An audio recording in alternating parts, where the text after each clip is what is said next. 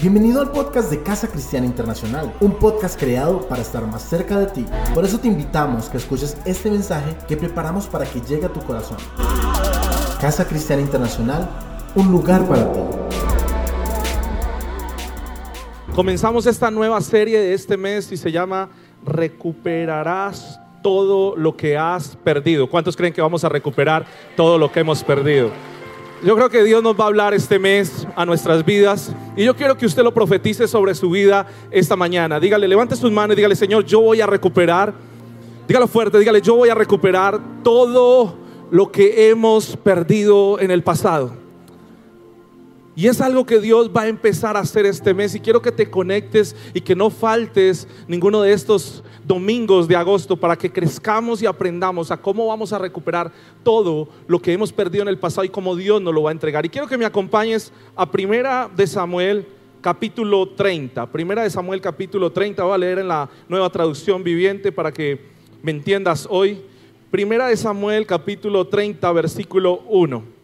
Y vamos a leer una historia sobre el rey David y cómo en un momento de la vida de David lo pierde todo, pero también cómo Dios lo lleva a recuperar cuando él toma unas decisiones en su vida. Primera de Samuel capítulo 30 versículo 1 y leo con ustedes. Dice, tres días después, cuando David y sus hombres llegaron a su casa en la ciudad, ¿en cuál ciudad?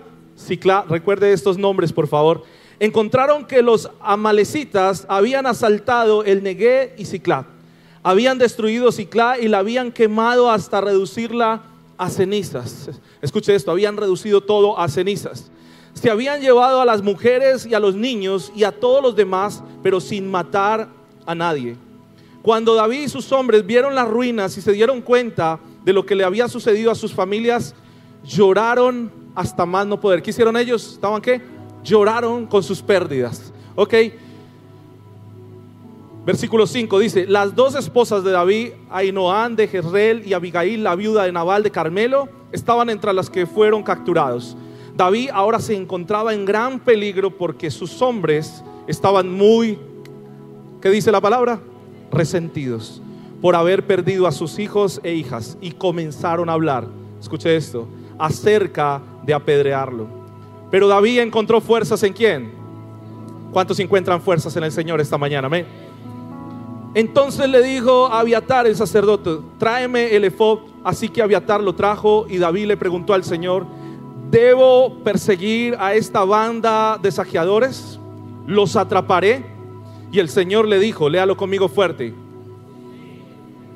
recuperarás todo lo que te han quitado. ¿Cuántos toman esa palabra para ustedes esta mañana? ¿Cuántos toman esa palabra para sus vidas esta mañana? Amén. Yo quiero que usted tome estas palabras porque todos hemos perdido algo en la vida en algún momento por malas decisiones o por malas decisiones aún de nuestros padres o de nuestros abuelos o, decisiones que hemos tomado y nos hemos equivocado. ¿Cuántos han perdido a veces las llaves del carro de la casa? ¿A quién le ha pasado eso? A todos nos ha pasado que no encontramos las llaves del carro y de la casa y, estamos buscando por todas partes y resulta que están siempre en el mismo punto. ¿Cuántos han perdido eh, plata en el bolsillo? Mm, cosas que se le pierden. Estos días me contaban a alguien que, que andaba con una carterita con un dinero y se le perdió. O sea, duro eso, ¿no? Que se le pierda a uno plata y que otro se la encuentre. Pero bueno, a veces pensamos que el que se la encuentre va a hacer mucho con ella. Pero, ¿qué, ¿qué, cosas hemos perdido nosotros? Tal vez has perdido dirección también, propósito, cosas más importantes. De pronto has perdido economía, tu trabajo, has perdido la paz por situaciones que vinieron a tu vida y te marcaron y has perdido tal vez también el compromiso, las ganas de vivir, has perdido la alegría, el gozo. ¿Qué es lo que has perdido?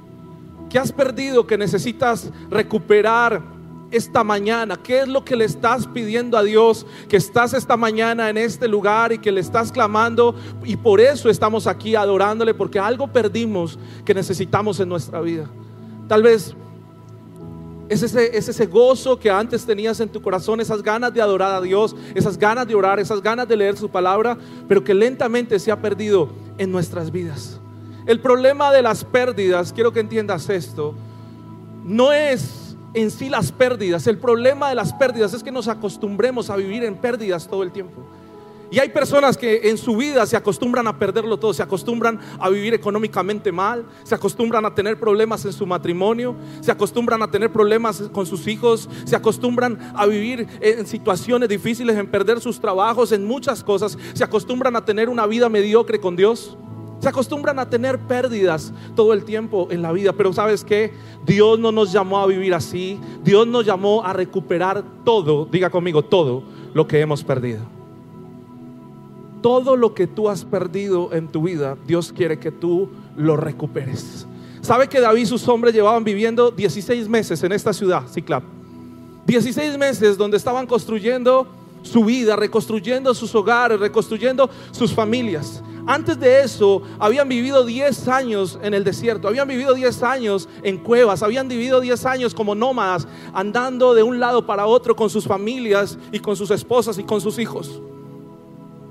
Pero por fin encuentran una ciudad, por fin encuentran un lugar donde construyen sus casas, donde tenían un lugar para que sus hijos jugaran, donde las esposas tenían un lugar donde acomodar sus cosas, una casa que arreglar, donde tenían un sofá, una televisión, donde tenían todas las cosas para hacer su vida. Y de pronto algo sucede en el camino. Finalmente, después de 10 años de andar de un lado para otro, ellos encuentran un lugar, un hogar, un lugar donde crecer y donde avanzar tenían sus habitaciones. Pero dice la Biblia que un día el ejército de David salió a otro lugar, a una batalla, y estaba peleando lejos de la ciudad.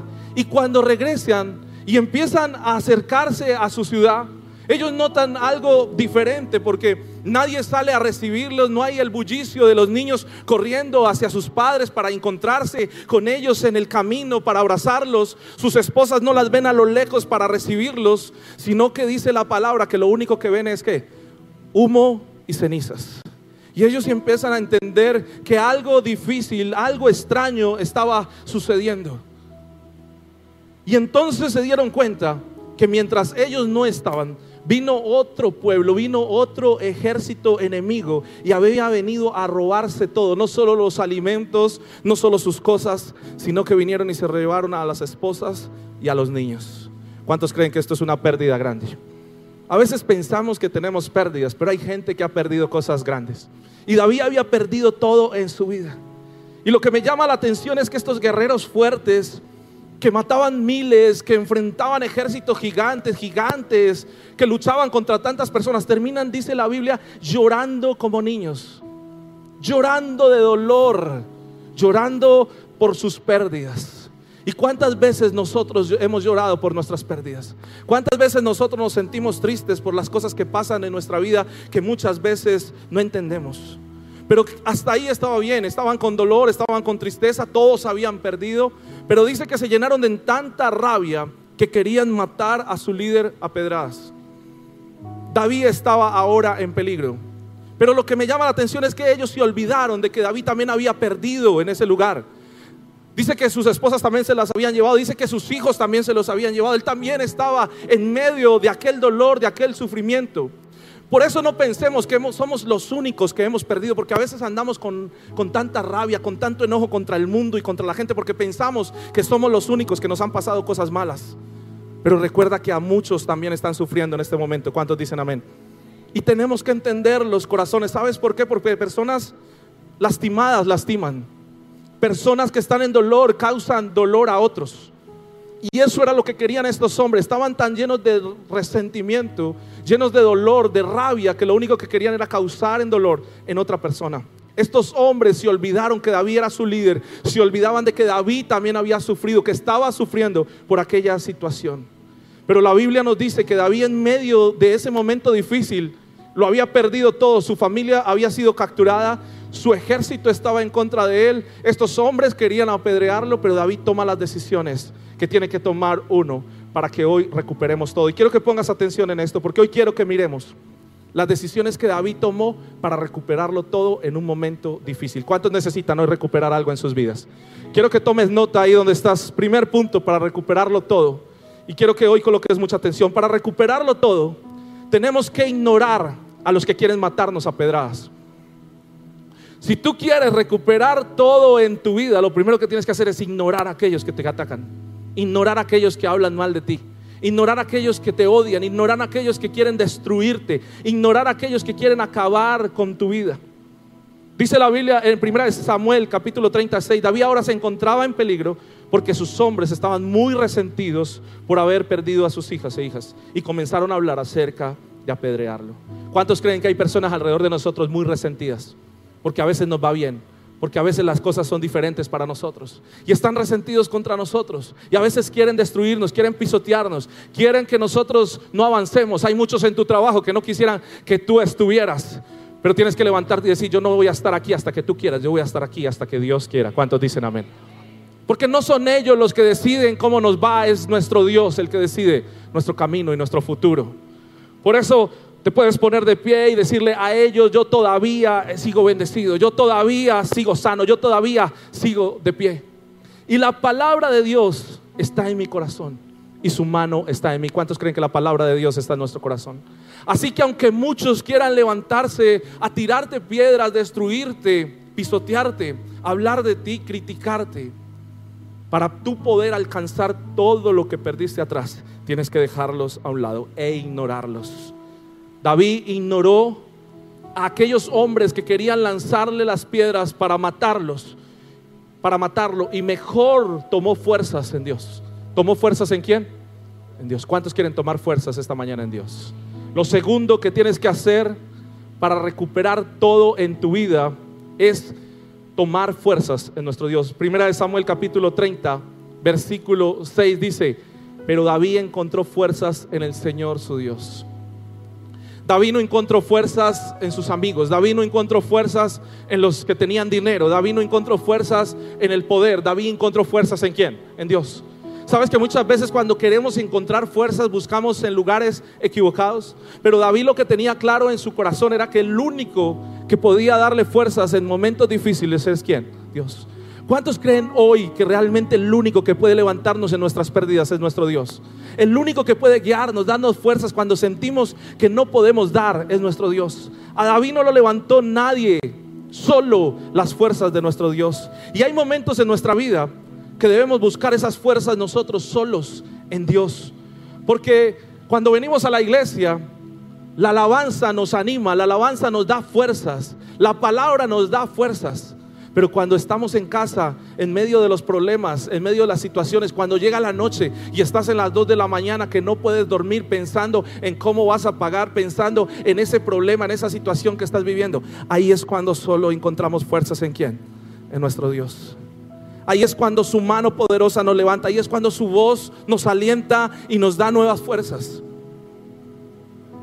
Es por eso que nuestras fuerzas y nuestro confianza solamente puede crecer en quién? En nuestro Dios. Y es lo que tienes que entender esta mañana. Cuando no te dan el trabajo que soñabas, tomamos fuerzas en quién? En Dios. Cuando la economía desfallece en nuestras vidas, tomamos fuerzas en quién? En Dios. Cuando aparece un examen médico negativo, tomamos fuerzas en quién? En Dios. Cuando te critican, necesitamos tomar fuerzas en quién? En Dios. Cuando no sabemos qué hacer, tomamos fuerzas en quién? En nuestro Dios. Lo único que necesitamos en esos momentos difíciles es tomar fuerza en Dios para poder confiar en que si Él lo está haciendo, lo seguirá haciendo en nuestras vidas. Él cumplirá sus promesas en nosotros. ¿Cuántos creen que Él cumplirá sus promesas en nosotros? Y lo hemos visto estos meses hablando. Dios cumplirá sus promesas en nosotros sin importar las situaciones. Lo tercero es que para recuperarlo todo debemos recordar lo que Dios hizo en el pasado. Si tú quieres recuperar aquellas cosas que perdiste en tu vida, tu familia, tu hogar, no sé qué has perdido, tienes que recordar lo que Dios hizo en el pasado en nosotros. Mira lo que dice Primera de Samuel capítulo 30 versículo 7. Entonces le dijo a Abiatar el sacerdote, tráeme el efod. Así que Abiatar lo trajo.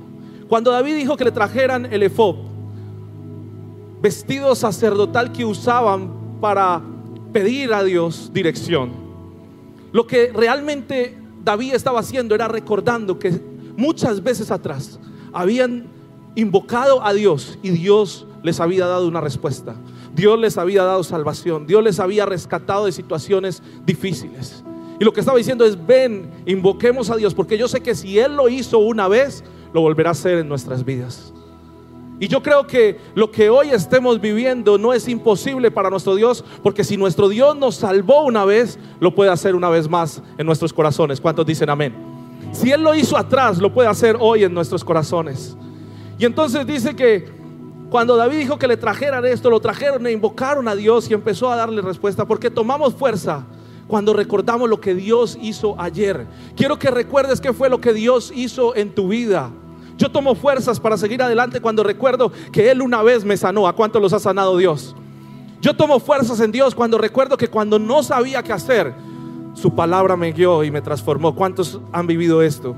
Yo tomo fuerzas en Dios cuando en momentos difíciles llega Dios y me da una mano y me levanta.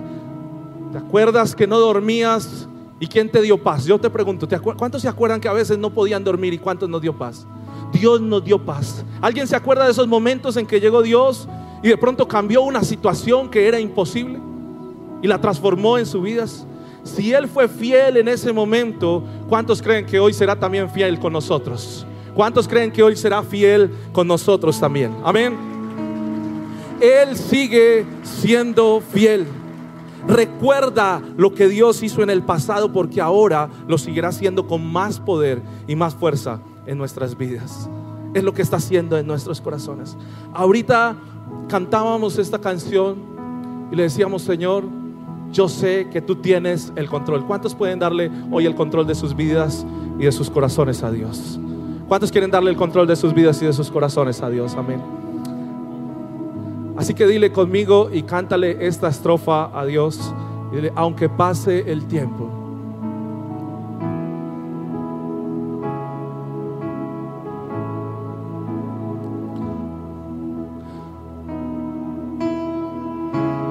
pase el tiempo, se cierre sus ojos y adore a Dios por un momento ahí. Que tu promesa cumplirás. Nada en ti se perderá hoy. Nada en ti se perderá. Esa es mi seguridad. ¿Cuánto lo tienen? Dile. Esa es mi seguridad. Levante sus manos y dígale cuerdas de amor cayeron sobre mí. Uh,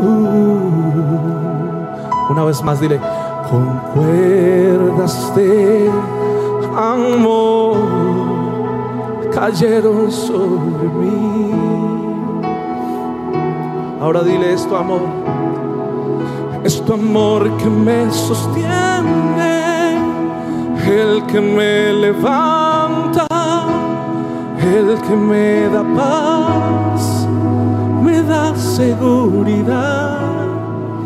Es tu amor que me sostiene, el que me levanta, el que me da paz, me da seguridad de lo que vendrá de lo que vendrá. Dígale, tienes el control, nunca pierdes el control de lo que vendrá. Lo que vendrá, tú tienes el control, nunca pierdes el control. Tal vez estás pensando hoy que que se perdió el control, que no hay nada que hacer, que no hay solución.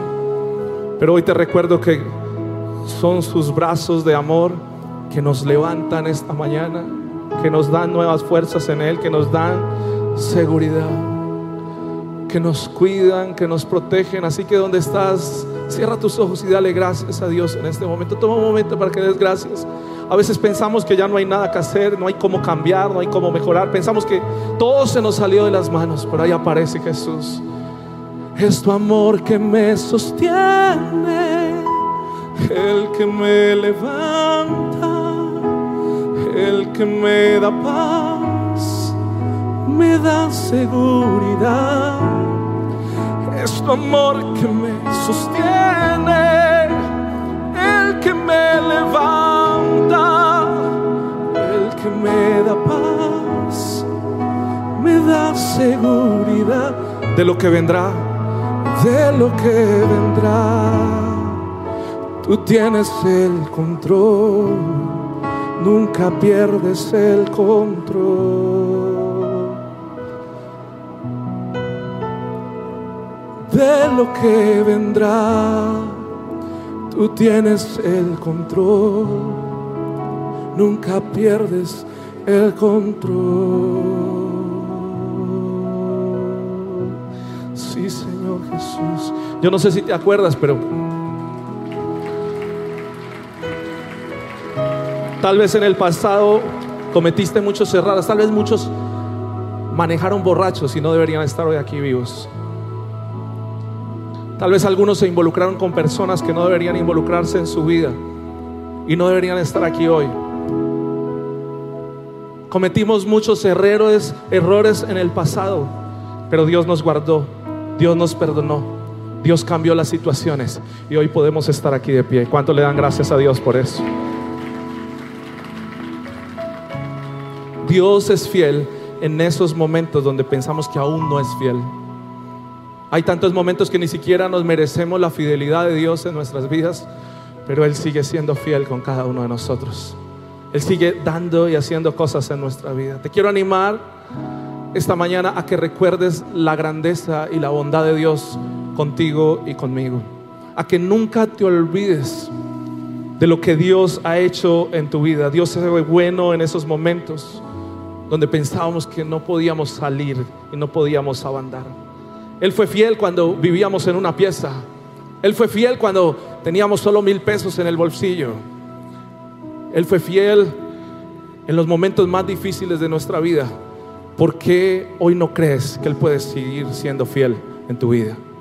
¿Por qué no podemos confiar en que Él sigue siendo fiel en nuestros corazones, en tu familia, en tu matrimonio y en lo que estamos viviendo? Tenemos que aprender a adorarlo en la luz y en la oscuridad. Tenemos que aprender a darle gracias por ese arroz con huevo para poder comer un día langosta. Tenemos que darle gracias a Dios por todo lo que Él hace en nuestras vidas. Él sanó nuestras vidas. Nunca, escucha esto, nunca olvidemos los milagros de nuestro Dios. Y lo cuarto que quiero que apuntes ahí para recuperarlo todo, debemos buscar a Dios con todas nuestras fuerzas, con todo nuestro corazón, sin importar lo que estemos viviendo. Primera de Samuel 30, versículo 8 dice, y David le preguntó al Señor, ¿Debo perseguir a esta banda de saqueadores? ¿Los atraparé? Yo no sé de dónde sacó fuerzas David. Ya sabemos que sacó fuerzas en Dios. Pero David debería estar enojado por lo que estaba pasando. Yo no sé si usted sería capaz de orar cuando Dios te ha dejado o pensamos que nos ha dejado de pronto a un lado. David debería estar enojado con Dios él estaba yendo a una batalla a la cual Dios lo había enviado y regresa y todo de pronto lo había perdido. Pero dice que David en ese momento no se desesperó, no preguntó el por qué. No dijo, Señor, ¿por qué permitiste esto? ¿Por qué hiciste esto? Sino que dice la palabra que lo único que dijo, Señor, debo perseguir a esta banda, los atraparé. Buscó la dirección de Dios. La pregunta es, ¿tendremos la capacidad de orar aun cuando pasemos por momentos difíciles y nos sintamos enojados con Dios? Tendremos la capacidad de orar y buscar su rostro, venir a la iglesia cuando las cosas no salen tan bien como las planeamos. Tendremos la capacidad de levantar nuestras manos y adorar a Dios y decirle, Señor, tú tienes el control aún en medio de las situaciones más difíciles. Porque David tenía toda la razón para estar enojado, pero quiero darte aquí el secreto. David no cuestionó, no dice Dios por qué. Y muchas veces nosotros nos estancamos en preguntas a Dios. Siempre nuestras oraciones muchas veces están enfocadas, ¿por qué lo hiciste, Dios? ¿Por qué lo permitiste? Y nos quedamos pensando en esto. Y yo quiero que mires que hoy hay dos generaciones aquí. Aquí en medio de nosotros hay dos generaciones. Yo crecí en la generación donde mi mamá solo me decía, sin decir, no tenía, no tenía que darme explicaciones. Lo único que ella hacía era solo decirme las cosas que yo tenía que hacer. Mi mamá me decía, ve a lavar los platos. Y yo solamente, ¿qué? ¿Qué hacía? Obedecía. Sin explicaciones. No había, no había nada que preguntar. Solamente había que decir. Esa fue la generación, no sé cuántos crecieron una generación de órdenes, de cosas que había que hacer y había que cumplir. Me decía, arregla la cocina y la respuesta era, claro, no hay ningún problema. Yo mismo fum, iba allá. Y eso era suficiente para obedecer. Era suficiente para hacer las cosas. Porque si yo le preguntaba el por qué, ella qué decir, ¿cómo decían las mamás en ese tiempo? Porque yo, ¿qué? Porque yo lo dije. Y, y chao. Y listo, está bien, porque usted lo dijo. Pero hoy se ha levantado una generación en nuestros hijos de que todo es por qué. Yo ahora le digo a mi hija, lava los platos. Ah, sí, sí, papá, sí. Entonces yo lavo el mío y usted lava el suyo, me dice a veces. Y todo quieren explicaciones, todo quieren que uno les... El por qué, todo se les volvió por qué. ¿Y por qué? ¿Por qué tengo que lavar los platos? Dame la visión, la misión, explícamelo. Explícame por qué tengo que hacer esto, por qué tengo que hacer aquello. Y es una generación de todo lo preguntan. Es más, le hablan a uno por nombre. A veces hay hijos que le hablan a sus padres por nombre. ¿Qué tal que uno le dijera, que le hubiera dicho yo a mi mamá, Luzmila, ¿por qué tengo que lavar los platos? Ahora los hijos le hablan a los padres así. Heriberto, ¿por qué tengo que hablar los platos? ¿Por qué tengo que hacer esto? Y muchas veces así somos con Dios. Dios, ¿por qué? ¿Por qué tenemos que hacerlo? ¿Por qué tengo que hacer aquello? ¿Por qué tengo que hacer esto? Pero David no fue así. ¿Cuántos dicen amén?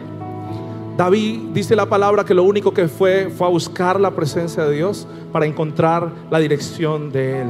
Hoy los hijos están una generación diferente. Pero los tiempos han cambiado. Y esta es una generación que todo lo pregunta. Explícame, explícame. David solo preguntó, ¿qué debo hacer ahora? Guíame, Dios. Los persigo, los atraparé. Y aquí está la palabra para tu vida hoy y que quiero que la guardes en tu corazón. Primera de Samuel capítulo 30, versículo 8. Lo vas a ver en las pantallas. Primera de Samuel capítulo 30, versículo 8. Samuel no preguntó por qué. Samuel no se quejó ante Dios y tenía toda la razón para quejarse. Samuel solo le preguntó a Dios qué debo hacer y es la pregunta que usted y yo tenemos que hacer. El próximo versículo, por favor, el 9. Y dice, y el Señor le dijo, sí, ¿qué? Persíguelo, léalo conmigo. El Señor le dijo, vamos, léalo fuerte, el Señor le dijo, sí, persíguelos, recuperarás en la mitad todo lo que, ¿qué? Lo que te han quitado. Esa es la palabra Aquí el propósito no es empezar a preguntarle a Dios el por qué y para qué y por qué me sucedió esto. Aquí es preguntarle, Señor, ¿ahora qué debo hacer? ¿Ahora qué es lo que sigue? Está bien, ya lo perdí todo, ya perdí muchas cosas en el camino, pero ahora qué vamos a hacer para recuperarla? No podemos quedarnos en el, en por qué, porque mucha gente, muchos cristianos se quedaron en el por qué, se quedaron en la queja, se quedaron en la crítica, se quedaron en juzgar a Dios. Pero aprendamos esta mañana de David solo una cosa muy importante. No es el momento para quejarnos, no es el momento para quedarnos en los por qué. Es el momento de preguntarle a Dios qué es lo que sigue, qué es lo que quieres en nuestras vidas. Sabes, yo quiero que tú tomes esta palabra esta mañana en tu corazón, para tus finanzas, para tu familia, para tu salud, para todo lo que haces en tu vida. Porque yo sé que todo lo que el enemigo, lo que el diablo te robó, hoy tú lo vas a recuperar. ¿Cuántos recuperan eso en Dios? Hoy vamos a recuperarlo en Dios. Pero Dios te está diciendo, persíguelo, hay que tiene que haber una acción, tiene que haber un paso a seguir. Persigue lo que Dios te está entregando hoy. Tienes que ser agresivo por tu milagro, tienes que ser agresivo por tu bendición. David no solamente dijo, Señor, ¿qué hago? Entonces me quedo aquí en la casa. No, él dijo, Dios le dijo, persíguelos. Y él salió a qué? A perseguirlos. Él salió a tomar lo que era suyo. Él salió a buscar ese trabajo. Ve tras ese trabajo que sueñas. Ves tras ese, esa familia que sueñas. Ves tras esa vida espiritual que sueñas. No te quedes estancado pensando en lo que sucedió atrás. Avanza y atrapa lo que Dios hoy te está entregando. No te quedes en el pasado pensando lo que perdiste. Porque hoy Dios quiere darte un milagro, pero tienes que perseguirlo. ¿Cuántos creen que hoy se tienen que levantar a perseguir su milagro? Perseguir tu hogar, perseguir tu familia, perseguir tus hijos. No puedes permitir que el enemigo siga ganando terreno, robándote lo que Dios ya te entregó. Es el momento en que te levantes y digas, Señor, yo voy a perseguir lo que es mío. Yo voy a tomar lo que tú me entregaste un día, pero que lo perdí por diferentes circunstancias, pero hoy tú me lo devuelves. Y termino con esto. Primera de Samuel, capítulo 30, versículo 5, dice que David en ese en esas pérdidas perdió sus dos esposas y sus hijos. Y quiero que miremos porque cuando él sale detrás de este ejército que Dios le dice, persíguelos. Él en un día lo perdió todo, pero en otro día también lo recuperó todo. Y quiero que pongas atención porque David recuperó dos cosas muy importantes. Dos cosas que David recuperó al perseguirlos y que hoy recuperarás si tú empiezas a perseguir lo que Dios te quiere devolver. La primera esposa de David se llamaba Ainoán, que significa favor. Porque el favor de Dios es mejor que el dinero. ¿Cuántos creen eso? Porque cuando yo tengo favor, las puertas se abren. Tener el favor de Dios es que Dios va delante de mí, derribando gigantes, abriendo puertas, dándome la gracia y el favor para que las oportunidades se abran en mi vida. ¿Cuántos quieren favor de Dios esta mañana? David en un día lo perdió todo, pero en un día también recuperó qué? Favor. Lo segundo que David recuperó y es su otra esposa se llamaba Abigail. Y Abigail significa gozo. Recuperó el gozo que había perdido por aquellas situaciones difíciles en su vida. Y hoy sé que hay muchos que han perdido el gozo por diferentes pérdidas. Han perdido el gozo de servir. Han perdido el gozo en sus matrimonios. Han perdido el gozo en su trabajo. Han perdido el gozo de venir a la iglesia han perdido el gozo por diferentes circunstancias. Pero quiero que veas esta frase en la pantalla y te la lleves en tu corazón esta mañana. El gozo no es la ausencia de tristeza o de dolor, es la seguridad de que Dios actuará a mi favor. ¿Cuántos creen eso esta mañana? El gozo no es la ausencia de dolor y de tristeza porque viviremos en medio de circunstancias a veces difíciles. Pero el gozo sí es la seguridad de que Dios va a actuar a mi favor. De que Dios va a traer una respuesta a mi vida y a mi corazón. David un día lo perdió, pero en un día también lo recuperó. Y hoy quiero decirte, iglesia, que hoy también nosotros recuperaremos el favor y el gozo que un día perdimos en el pasado, porque Dios lo está colocando esta mañana en este lugar sobre nuestras vidas y sobre nuestros corazones y sobre nuestras familias. Hoy recuperaremos ese gozo en el nombre de Jesús. ¿Cuánto levantan sus manos esta mañana? Y dicen, Señor, hoy tomamos el favor y el gozo que un día perdimos. Hoy empezamos a recuperar todo aquello que un día perdimos.